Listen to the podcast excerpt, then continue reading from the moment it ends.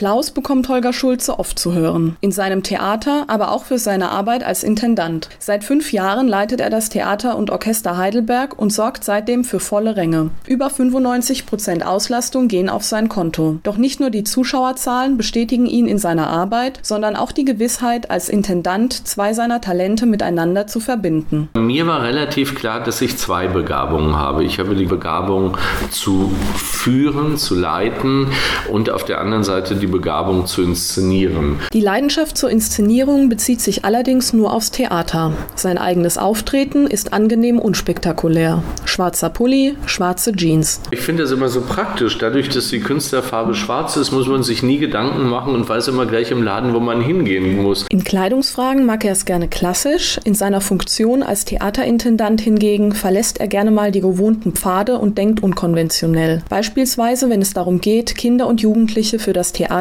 zu begeistern. In enger Zusammenarbeit mit den Schulen in Heidelberg und der Umgebung hat er durchgesetzt, dass sich jeder Schüler mindestens einmal pro Jahr eine Aufführung ansieht. Ich habe überhaupt kein Problem, wenn jemand Oper oder Schauspiel blöde findet. Ich habe nur ein Problem damit, wenn er es nicht kennt.